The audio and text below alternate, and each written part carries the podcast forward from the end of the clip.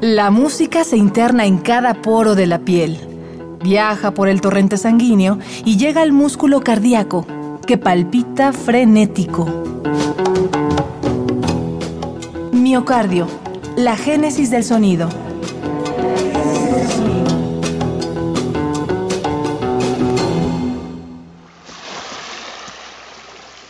En las riberas de la Plata, la música de Luis Alberto Spinetta.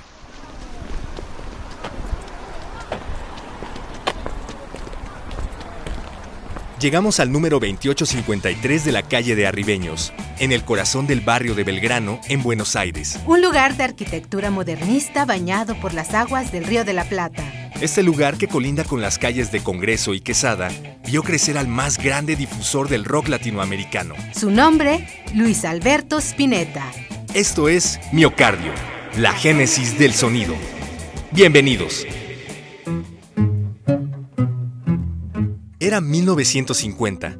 Casi a la par del censo de analfabetismo impulsado por Juan Domingo Perón, llegó al mundo Luis Alberto, el segundo hijo de Julia y Santiago, un aficionado al canto del tango. Tal vez por eso Luis Alberto mostró empatía por la música. De niño, Luis dibujaba coches, naves, puentes de distintos colores y formas. Imaginaba cosas todo el tiempo y según su hermano Gustavo, él nunca paraba de crear. En secundaria, Spinetta participó en un concurso de canto. Tuvo un primer acercamiento con la guitarra e inició su búsqueda musical. Las orillas del Río de la Plata enmarcaron grandes partidas de fútbol. Entre balones, juegos y las idas al colegio, Spinetta conoció a Emilio del Guercio, Edelmiro Molinari y a Rodolfo García, tres entusiastas de la música con quienes formó su primera agrupación, Almendra. Cuando Luis Alberto, todo pelado y alumno sanromanense, se encontró conmigo que también era pelado y alumno de San Román.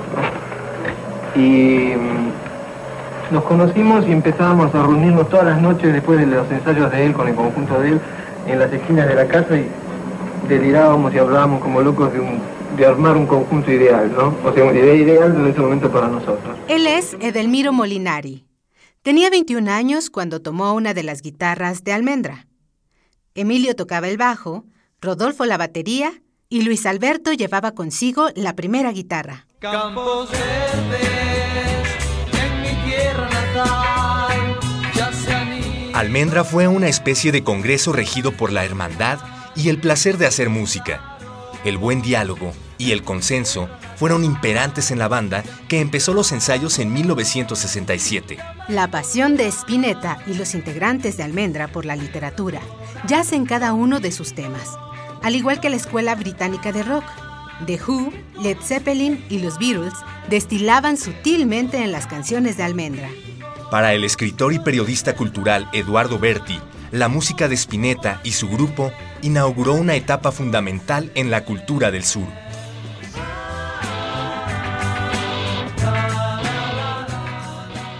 Spinetta fue tal vez el músico de rock en castellano o de rock argentino que terminó de instalar eh, la poesía eh, en, el rock. Eh, antes de que apareciera el primer grupo de Spinetta, que fue Almendra, ya existían algunos grupos de, rock en castellano, pero el, lugar que ocupaba la poesía era mm, más pequeño. Primero aparecieron los Shakers, que era un grupo uruguayo, pero hizo toda su carrera en Argentina, y, ellos mostraron que se podía hacer un rock eh, desde, desde, una ciudad tan lejana como Buenos Aires con buena calidad.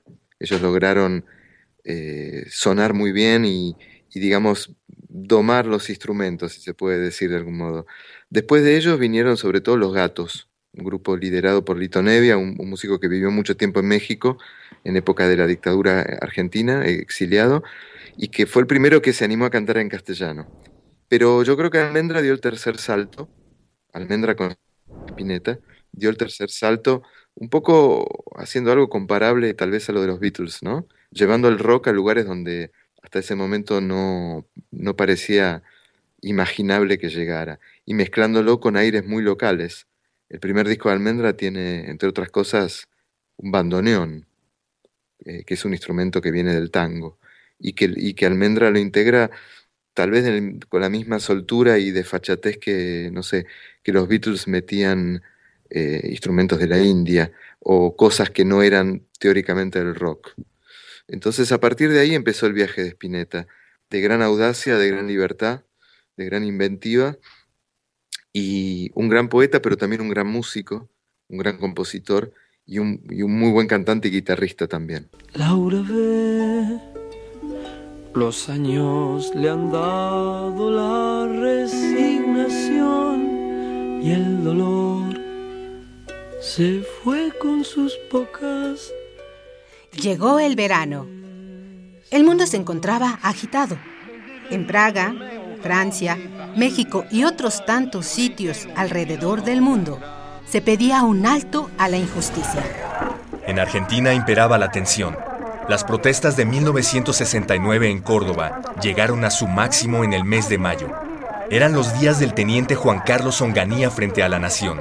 La censura y la violencia iban cubriendo todo a su paso. En medio de la convulsión, Luis Alberto Spinetta y Almendra lanzaron su primer álbum, del cual se desprendió una canción que conmovió a la juventud afligida. Su nombre, Muchacha. Muchacha, ojos de papel, ¿a dónde vas? Quédate hasta el alba. Muchacha se convirtió en un estandarte de la música argentina no solo trajo popularidad a la banda, sino que inspiró a una generación que buscaba la armonía en tiempos tormentosos. En 2010, Emilio del Guercio y Spinetta platicaron acerca de la composición de Muchacha en el programa Como hice de la televisión pública argentina, y esto fue lo que compartieron. ¿Cómo, cómo apareció esa canción? Bueno, mira, en realidad viste que Muchacha es Cristina nuestra amiga, que era mi novia. fue eh, mi primer mujer, por decirlo así, entonces, este, imagínate, ese momento era muy especial y la canción era, estaba ligada a eso, al enamoramiento, por primera vez concretado en una relación, por lo tanto, digamos, este, la canción eh, está encarnada en ese feeling. Claro eterno, digamos, que uno siente por las personas que ama. Creo que eh, en aquella época éramos más influenciables. ¿eh? Al ser más chicos éramos más permeables a que las ideas se transcurrieran por nosotros un tiempo y luego dejaran algo. Como los Beatles. Sí, salvando las distancias, sí, digo, de las influencias de ellos para nosotros fueron tremendas. Pero siempre pienso que eso para nosotros fue un impulso creativo, no fue una, cosa de quedarnos fascinados y congelados, sino que fue como una inoculación de creatividad. Sí, significó trabajar con, en nosotros mismos para crear canciones que fueran, que uno pretendía que fueran muy buenas ¿Cuál es la primera frase que salió? La, del comienzo. Muchachos ojos de papel. Muchachos ojos de papel.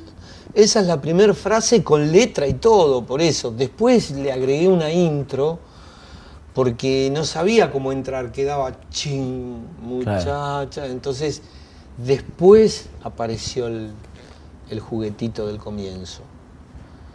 El, sí, el, la bajadita. Esta. Ajá.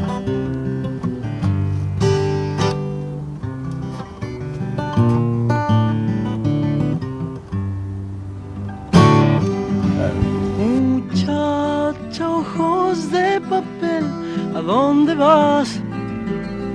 Quédate hasta el alba. Muchacha, pequeños pies, no corras más, quédate hasta el alba. Sueña un sueño despacito entre mis manos, hasta que por la ventana suba el sol.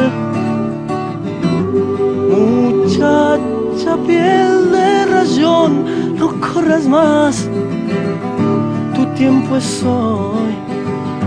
Y no hables más, muchacha. Escuchaste Muchacha, interpretada por Luis Alberto Spinetta y su banda Almendra. Luego de tres años de fecunda creatividad y dos álbumes de estudio, Almendra decide separarse y llevar la magia a distintos proyectos, con el fin de transformar realidades. Entonces, aquellos jóvenes soñadores del viejo Belgrano emprendieron el vuelo hacia nuevos destinos del sur.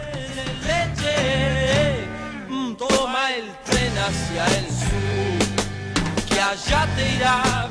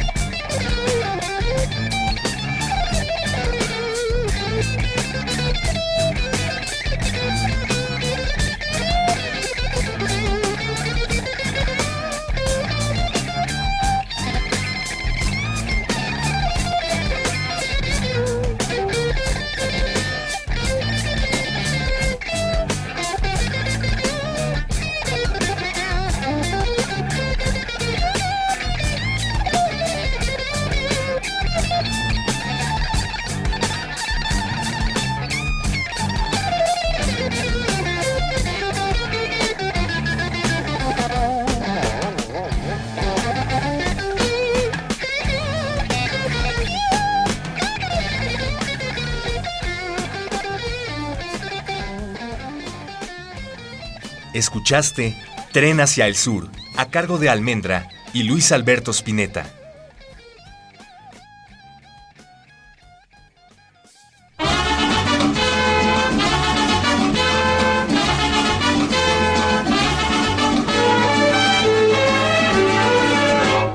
México 70 va. Llegamos a los años 70.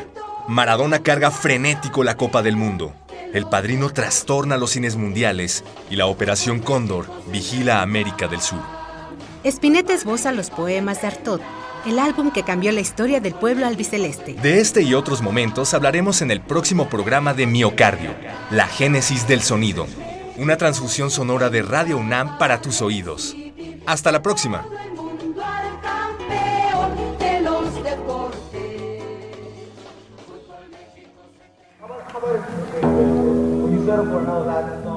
La música se interna en cada poro de la piel, viaja por el torrente sanguíneo y llega al músculo cardíaco, que palpita frenético.